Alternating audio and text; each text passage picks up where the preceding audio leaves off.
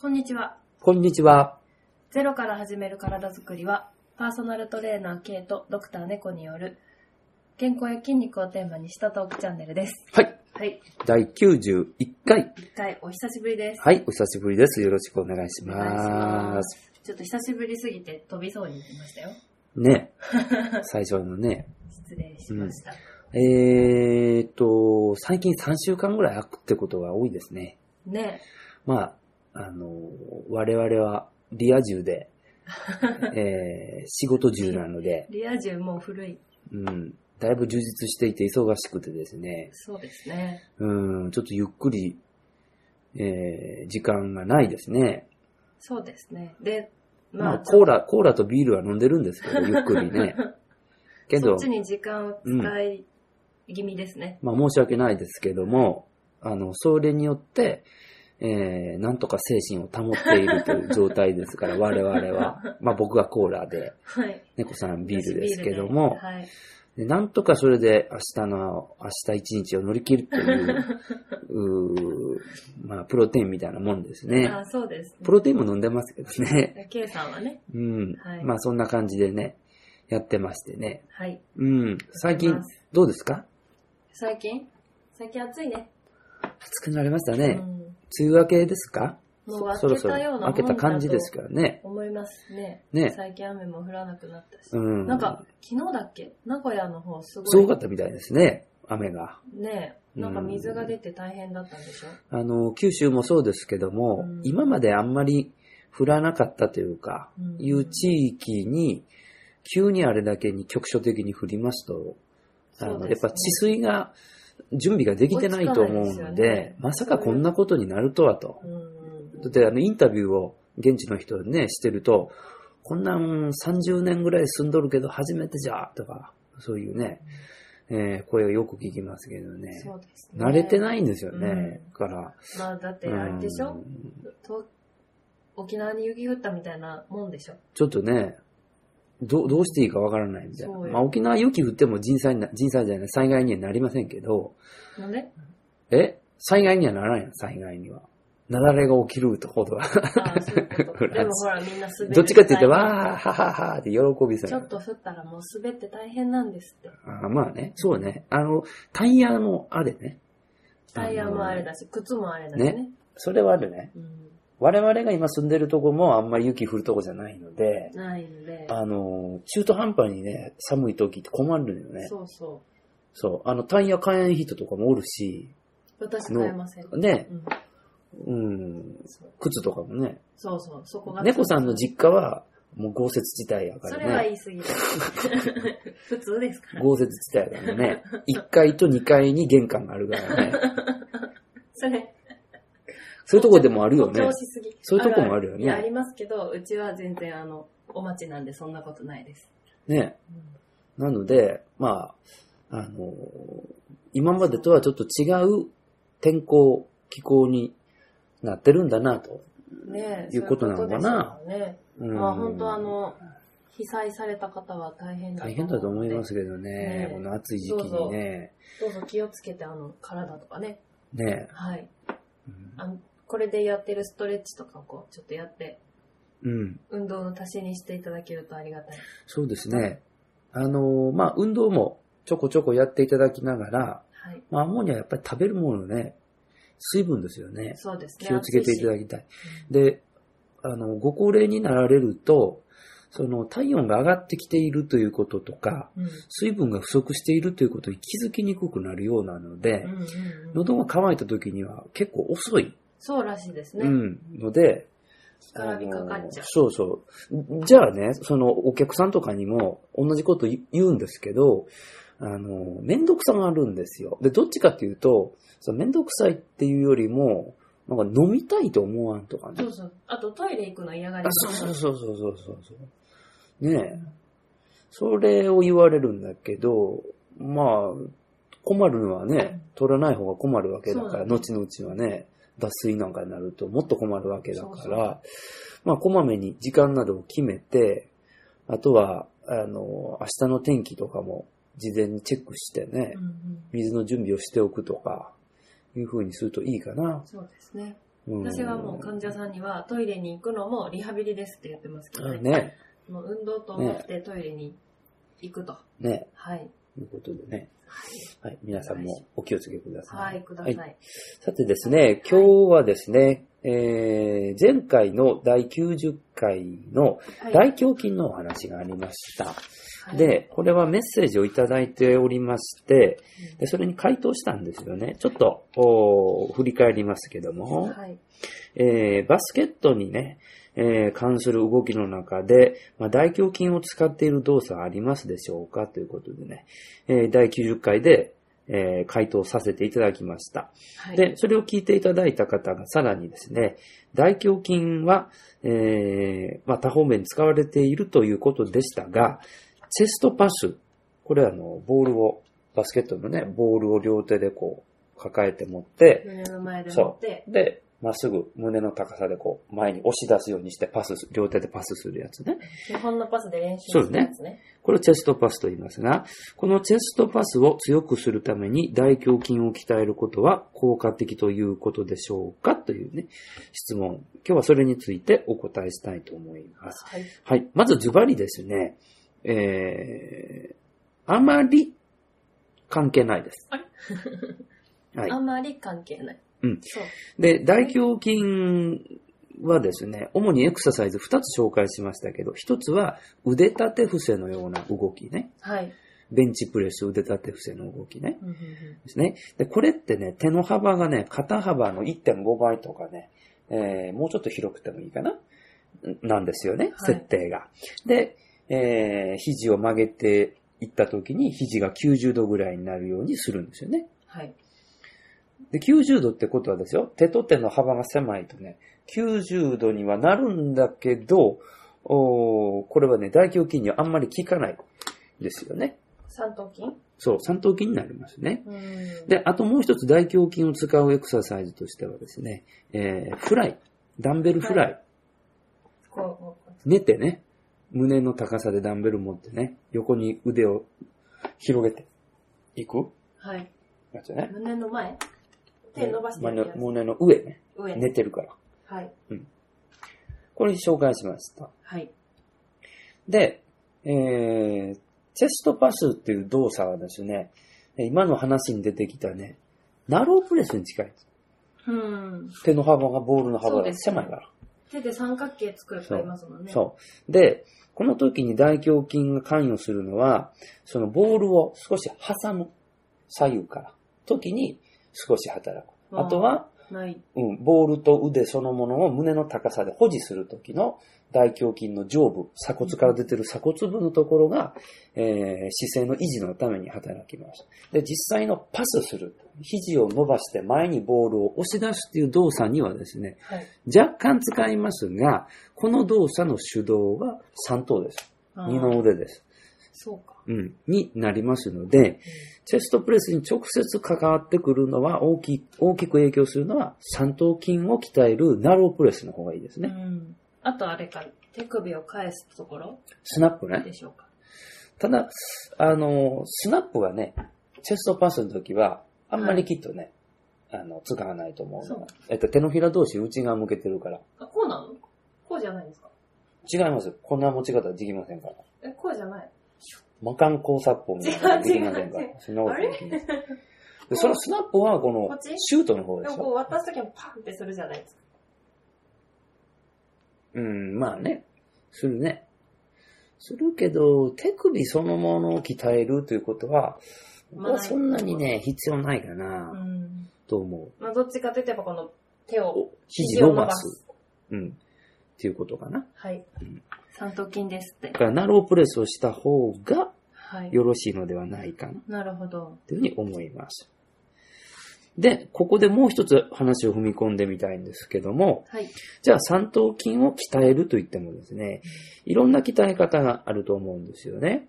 で、これ、れは筋トレというものをもあのもう少しこう、抽象的に話をしてみる、戻して、はい抽象的に戻して話をすると、筋トレの目的っていうのはいくつかあったわけですね。大きくしたり、そう。そし力をて、強くしたり。う。そう。あと、段階があったわけですね。段階っていうのは移行ですね。時期時期によって何を目的としてやるかということがあったわけですね。はい。ではですね、筋トレの初期の段階ではですね、えー神経系の改善っていうのが見られるわけですね。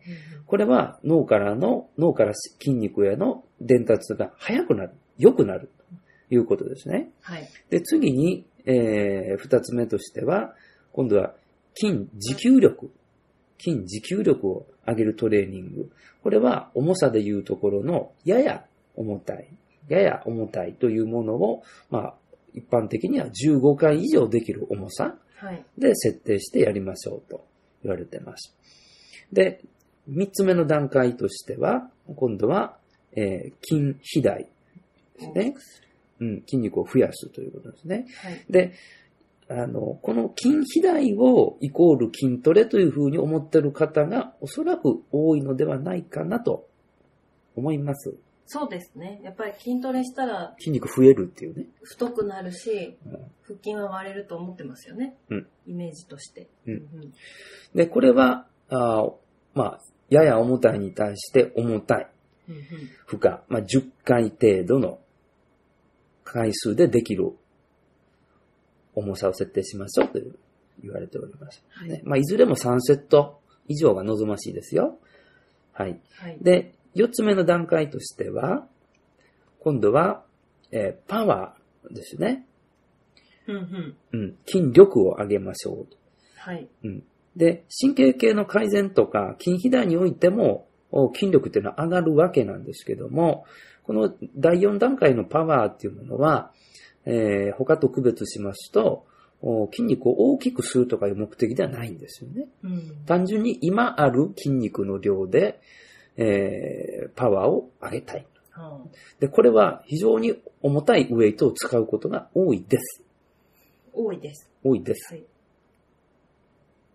何回ぐらいえー、これはもう数回ですね。数回3から5回。はうんで、休憩をしっかりとってね。あはい。うん、2分3分ぐらいセット間の休憩をしっかりとって、うんうん3セットぐらいかな。やることがあります。だからこれは乳酸を出さないんですね。乳酸出ないんですねあ。の、ちょっと過ぎて。そう。これは、あの、エネルギー機構の時にお話ししましたけども、えークレアチン、えー ATP、CPK というやつですね。はい。うん。が、あの、エネルギーの回路になりますね。うん、で、第5段階を設定するとすると、おーえーさっき話してたやつ、えープライオメトリクスのトレーニングですね。プライオメトリクス。えー筋肉のおー伸長、伸びたあー状態はいから今度は短縮する。うこのお間のお焼却期間をより短くして、それはジャンプだったらしゃがんでジャンプするまでのうんお時間をより短くする。しゃがんで一呼吸置くんじゃなくて、しゃがんだらすぐ飛ぶっていうことですね。こういうトレーニング。まあ、主にジャンプ系なんですけどね。プライオメトリクストレーニング。あります。はい。で、プライオメトリクストレーニング、このように段階をどうして踏むかというと、おー例えば第4段階のパワーであったり、第5段階のプライオメトリクスというのは、速い動作、もしくは非常に、えー重たい負荷を扱うわけですから、筋肉や腱、まあ、関節周りへの負荷というのも当然高いわけです。で、これを運動初心者がやりますと、怪我をすることがありますのうん。で人、離れしたこそうです。と。うんだからプライオメトリクストレーニングなんかは、最低でもお筋力トレーニングを3ヶ月以上継続している人でないとですね、えーおすすめいたしません。うんという、まあ、そういう流れがあります。はい。で、話戻しますと、はい。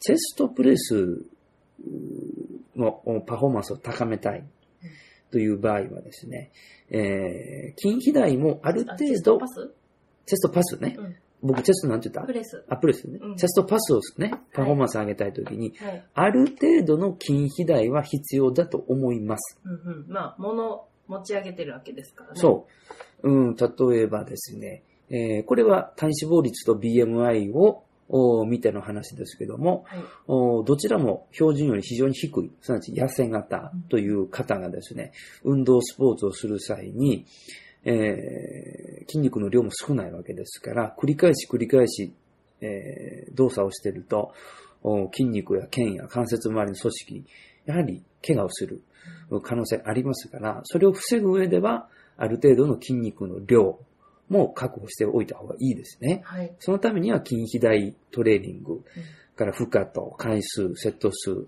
休憩のインターバルの取り方も、それに合わせてやった方がいいでしょう。で、これができているという方は、次の段階として、えー、パワうーん、プライオメトリクスのトレーニングをやっていただくといいかな、というふうに思います。で、えっ、と、今日は主にプライオメトリクストレーニングを、おーチェストパスにどういうふうに、えー導入していくかとうんいうことをちょっと考えてみたいなうんなるほど。結構上級者向けってことですね。そうですね。うんで、プライオメトリクストレーニング、まあ、例えばさっきジャンプの話がありましたけどはも、い。どうして、えージャンプが高くできるようになるかうん。これあの、YouTube なんかでね、海外のね、えー何の選手かわからないんだけど、あの、ジャンプボックスって言ってね、あの、すごい、あれ、なんだろうな、積み上げてね、箱をね、その上に両足でぴょんとこう飛び乗るみたいな飛。び箱に飛び乗るああ、みみたたいない感なじ。。うんでそれをね、自分のね、身長より高いみたいなのにね、乗る人いるんですよ。えで、そういう人のね、体格見てもらいたいんですけどね、そんなマッチョ面じゃないんです。えうん。もう、ゴリゴリの筋肉ムキムキとかじゃないんです。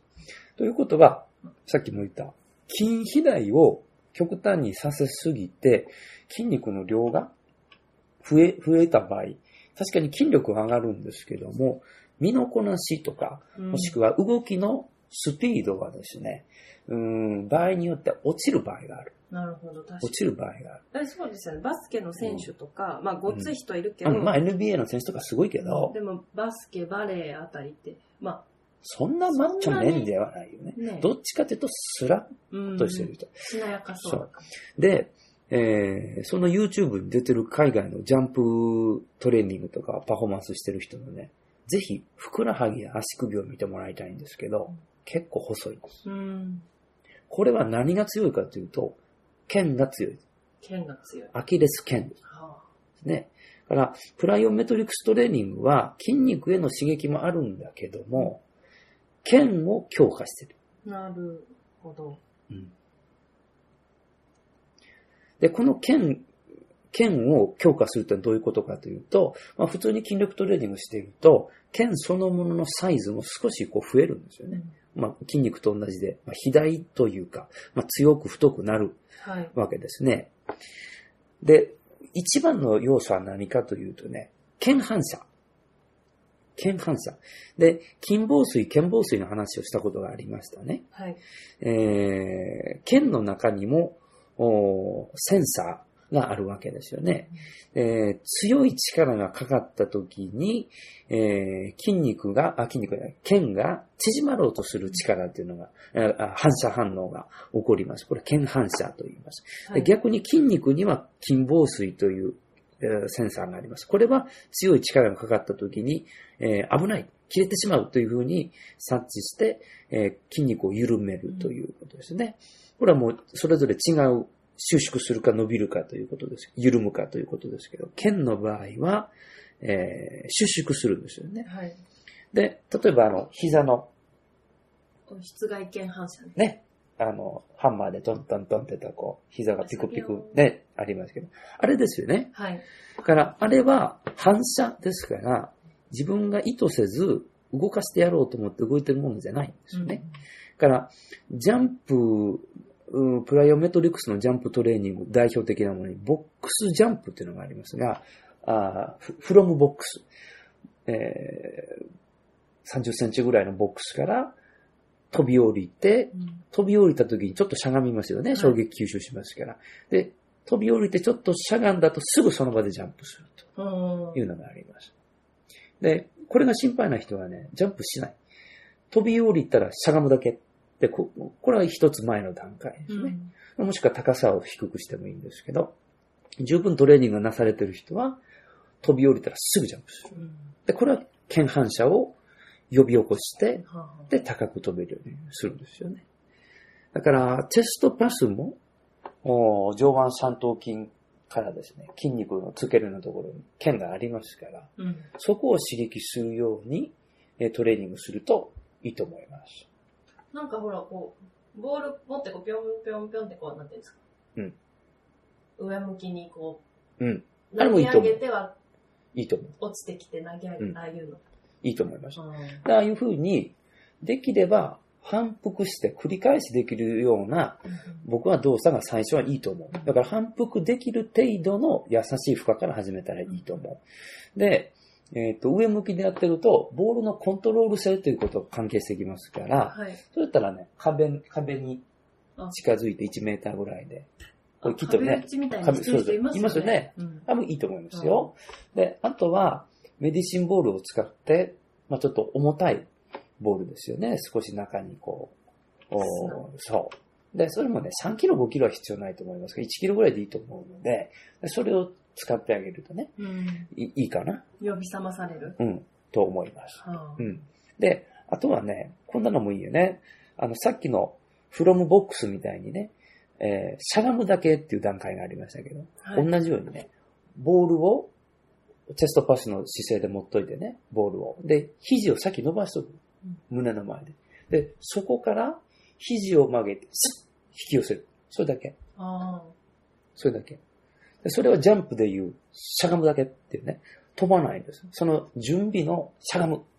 ボールを引き寄せるっていううん動作でも、剣に刺激入りますから、あ止めるのに三頭筋が使われますね。そういうことなんです。うんだから、感性が働いてますから、ボールを胸に引き寄せたときに、実際に動きを止めたとしても、物体が、ボールが体に近づき続けようとしますね。うんそのし、それをさらにグッと静止するために、えー三頭筋の腱に刺激が入りますよね。だからこれってね、もしかすると、おー全然あんまりトレーニングのこと知らない人からすると、え前に押す動作やのに、そのためのトレーニングに逆に引き寄せるってこれ逆のことでしょ、うんベクトルからすると。だけど、あの、そこからやってもいいと思いますね。うんあ腱に刺激が入るという意味では同じですから。短縮性収縮をするという、押し出すというのが短縮性収縮ですけどね。うんはい引き寄せるときにも伸長性収縮で、どちらにしても三頭筋には、えー負荷がかかっています。ね、そういうふうにトレーニングするといいかもしれない。なるほど。うんちょっとお試しください。うんはい。あとはね、あとでちょっとツイッター写真載せとこうかな。あの、僕が使ってるね、はい。このウェイトバあ重い棒ねー、。棒ですよね。まんまあの、バーベルのシャフトみたいなやつですけどね。はえっ、と、僕は3キロ、5キロ、7キロ持ってるんで最すけ近ど買っもた、んですよ。そうそう。5と7ね。だから、これを短く握って、上向きに寝て、胸の上で、こうやって弾ませる。 うんさっきのボールやったら一回手離さないから。あね。そうね。けど、このバーだったら、握り、握りっぱなしでできますよね。という風にやってもいいかもしれません。うんという、プライオメトリクストレーニング導入のすすめはい。でござでいもます。 3ヶ月ぐらい筋トレをしてからにそうしてくださいね。そう。だから、ナロープレスをね、やっぱりまず最初やっといて、はいでナノープレスの、と組み合わせて、やっぱチェストプレスもやってほしいね。なるほこどっ。ちもね。まあだから他の動きにも大胸筋使えそうますしねそうそうそうそうそう。うんあの、だから、3つやるとすると、チェストプレスやり、はい。ナノプレスやり、でプライオメトリックスの動きをそこにう入ん。れてあげるといいんじゃないなるほど。かなと思います。うん。うん。あとはね、もういろいろ考えれる。まだ考えれる。もっと考えれる。チェストパスは立位ですから。立ってますからね。はい。今のトレーニング基本上向きでしょうんじゃあ立ってる時の体幹の安定性を高めるということも必要だと思いますからね。うん。うん。そのためにはいろんな方法を考えれる。例えば、姿勢反射を使う。例えば、立ってる両足の下にバランスディスク、不安定な要素のものを置いて、不安定化でチェストパスをする。うんそうすると、体幹は姿勢を維持するしようと思って、主にコアのインナーユニットたちが働きやすい環境になりますよね。コアが安定すれば、肩関節はよりえー可動性を出しますから、えーそれによって出力を上げるということも考えられますね。これは全ての基礎になりそうですね。そうですうねん。これはまあ、いろんなスポーツに言えると思うんですけどね。いつも言ってます。体幹の安定性がた保たれて、肩や股関節の可動性が高まるということで。だはいからチェストプレスをさ、なんかボールをこう引き寄せてるときに腰反らせて胸を広げて構えとって。で、今度押し出すときに背中を丸めるはいみたいな押し方もできるわけじゃないですでか。でもそれは、うんよろしくないね。よろしくないね。それはやっぱきっとね、腕はあんまり使わずに、あ体幹をうねらせて押してるでしょ。それは体の構造から言えば、あまり望ましいことではないですよね。うん安定してないってこと、うん、腰を痛めるかもしれないからね。昔ね、なんかね、番組で、こう高校生の部活だったと思いますけど、こう肩甲骨をすごい柔らかくして、ああ、なるほど。ぐーっとすごい動くようにして、なんかパスとかああ、いい上と手思くいなますったね。みたいなのやってたんですけど、うん、いいと思いますね。えっ、と、ジョイントバイジョイントの話しましたけども、肩甲骨と肋骨、ここもお関節なんですよね。はい。で、基本的には、ここは動いた方がいいです。うんうんえー肩甲骨の動きは、えー、挙上下性、外転内転、であと上方回線、下方回線、はい。この6つですけども、チェストパスに関しては、外転内転のはい。要素が強いでしょうね。うんうんから、そこの可動性はいると思いますけども、はい。えーと、例えばね、腕立て伏せをししましょうというときは、えーベンチプレスもそうですけども、あまり意識してですね、肩甲骨を内転、外転っていうふうに僕動かすのはおすすめしません。うんえー例えばね、内転はね、脱力をするとできるわけです。内転後ろにぐーっと入る。そう、肩甲骨同士を寄せるやつ。うんそれどうするかというと、あの、まあ、前鋸筋の力を抜くんだけど、いや、それが、どう超えると、あの、立候って言って肩甲骨がボコッと浮き上がるや天つ。使の羽が羽ね。がね、はい。ありますけどね。でああいう状態で腕立て伏せをしてるとね、筋力っていうのは落ちるんですそようねな。んですか。よろしくないんです。あれよろしくないうんんです。だから基本的に押す動作は、僕、肩甲骨と肋骨間の関節っていうのは、安定性の方が仕事としては強いと思ってます。だから前鋸筋とか、僧帽筋中部下部であったりとか、肩甲骨とお肋骨や背骨をつないでいる筋肉が、えー安定して力が、えー働いているという状態は僕は望ましいと思いますうんだけど、今度、引く動作、ローイングとか、プルダウンとか、いう時は、肩甲骨が肋骨の上を大きく滑るようなうん動作があるといいかなって思います。だから、押すと、押す時と引く時では、安定が求められる、可動可動が求められる。ちょっと僕はバランスと違うとうん思っているので、ほうん。ただ、えージョイントバイジョイントの考え方は、もえーモビリティファーストですから、可動性ファーストですから、えー猫さんが言ったように、肩甲骨の動きを良くする。これ大事なことだうと思基本的によく動く肩甲骨を持ってる人がうん動かさずに使うってこと、う。そうね。で今回チェストパスだからう、ん押す動作なのでね、うん僕はね、前鋸筋がね、働いてるってことはすごく大事だと思ってます。だから、ボールを引き寄せたとき、肘を曲げたときに肩甲骨を寄せてもいいと思うんですけども、肩甲骨が開かない、開ききるうちにボールを押し出してしまうと、これよろしくないと思いまうす。んこれも本当手投げじゃないけど、うん、手先だけで投げることになっちゃうとかね。これが欲しいです。これ、こちょっとこれって全然全然わからん音に乗りませんけ どね。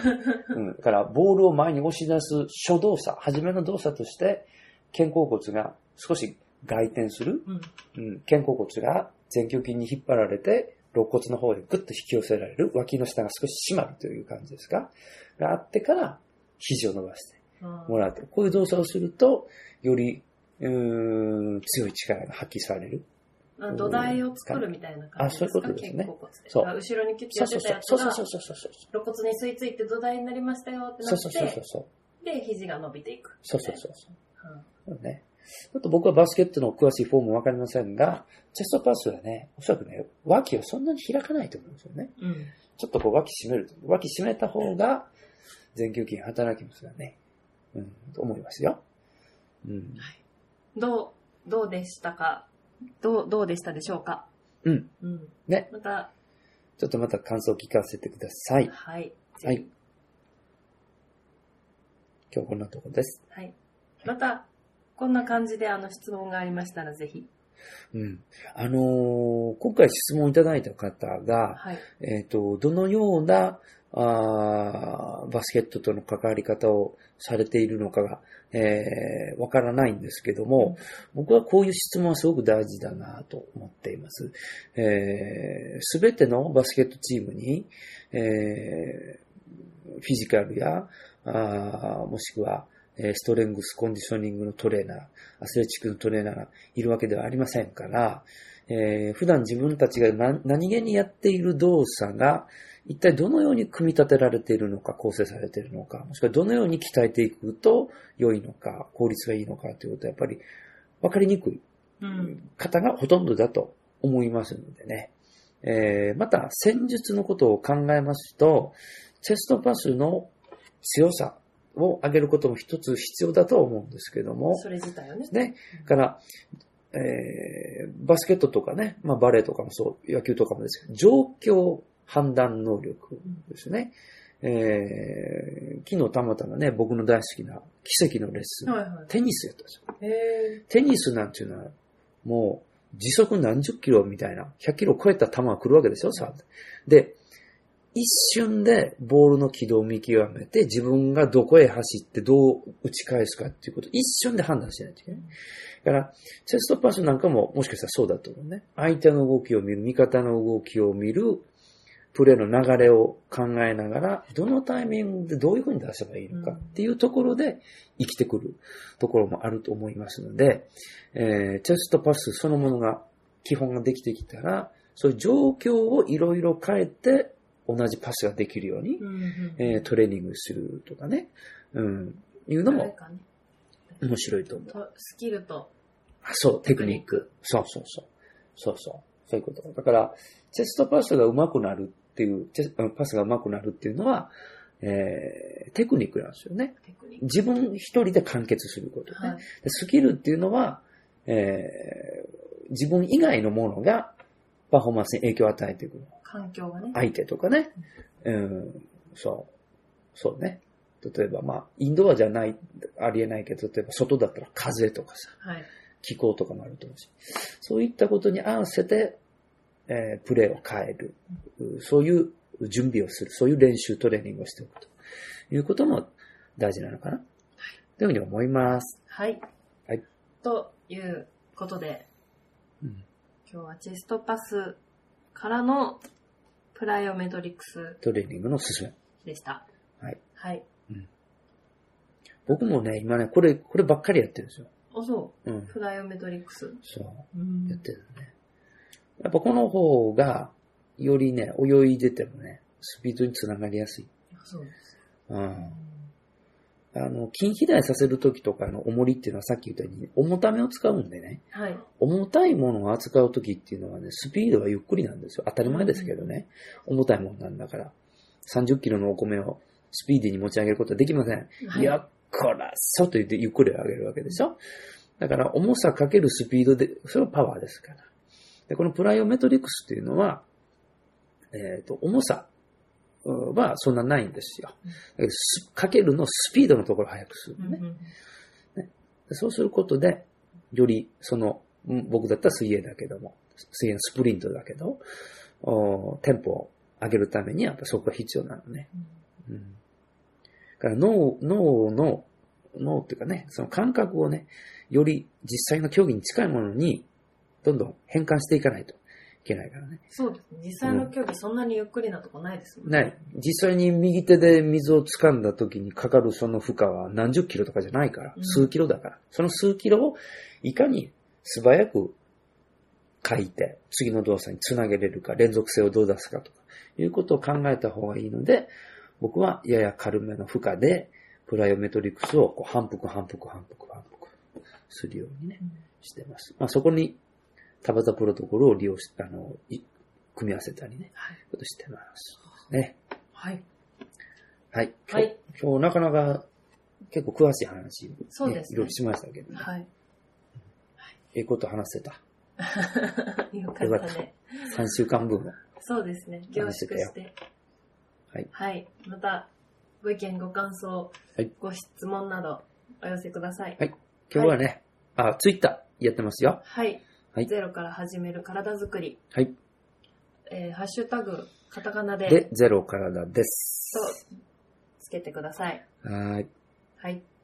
もうすぐね、第100回ですからね。そうです、ね。予定ではね、6、7月に迎えるよことだったんですけどね、ちょっほんとね、空いてしまったん最で近、ちょっと、まあ秋ぐらいですか おそらく秋になるのかな、ちょっとゆっくりしてますけど、お付き合いねえください。第100回に何をしてほしいとかいうね。ああ、う記ん、念号だからね。ねなんかね、なんかね、あったら、海で撮るか。あ、海。ねはい。また旅行先行ったのか。ああ、そうだね。ちまょあうまあど秋です。そうだね。11月に旅行行こうかな、思ってるね。そうそうそ計画中やけう。ど。はい。それこそ豪雪地帯だね。うん。ね、はいまだあの時期は降ってないでしょ。まだまだ紅葉の時期ですね。11月。ね降ってますけどね。はい。もう去年、あの、屋久島行ったのが、10月か。 10月。ね。もうすぐ1年。早いうんです早いね。ね。ほんと早いね。はい。あれも良かったですけどね。ほんと早い。はい。充実してるからね。そうです。リア充なんで。 ね。充実してリるアと充本当にも、う死後だね。そろそろね。本当にね、うん早い早く、本当に早く感じる。はい。ね。うんありがたい。ありがたい。はい。今日は今から桃を食べようと思います。そうです。桃の季節ですね。桃って今からあ、今やね。夏やね。ほら、多分そうそうや、そうや。や。うん、実家でよく夏桃出てたわ。あ、ほんと。私も桃もらうんです。朝。うん、実家はもらってくれるんですけど。うちはね、くれないから誰もそう買いね。ました。うんはい。ね高級品ですね、結構ね。果物の果糖っていうのもね、はあ、結構なカロリーになってね、あの、お気をつけください。そうよ。だって、ね、皆さん。あの、米と一緒だからね。うん。あ要のは、吸収すっごいいいからね。うん。あとね。で、過剰に摂取された糖質というのは脂質に変わりますよ。そうですよお。気をつけください。はい。果物はなんか健康に良さそうなイメージありますけど、いいんですけどう、ん。取りすぎるとダメですよ。そう。果物の注意点は、意外 とカロリー取れるということと、うん。あと腎臓とか悪い人はカリウム入ってるの多いですからね。うんなんだっけう。そうね。ん、ねカリウム注意ね。ね。はい。生野菜もね。そうね。気をつけてください。はいはい。はい。こんなとこじでゃあ、皆さん脱水症に、熱中症に気をつけて、す。はい。良い夏をお過ごしください。はい。はい。ありがとうございました。さようなら。さようなら。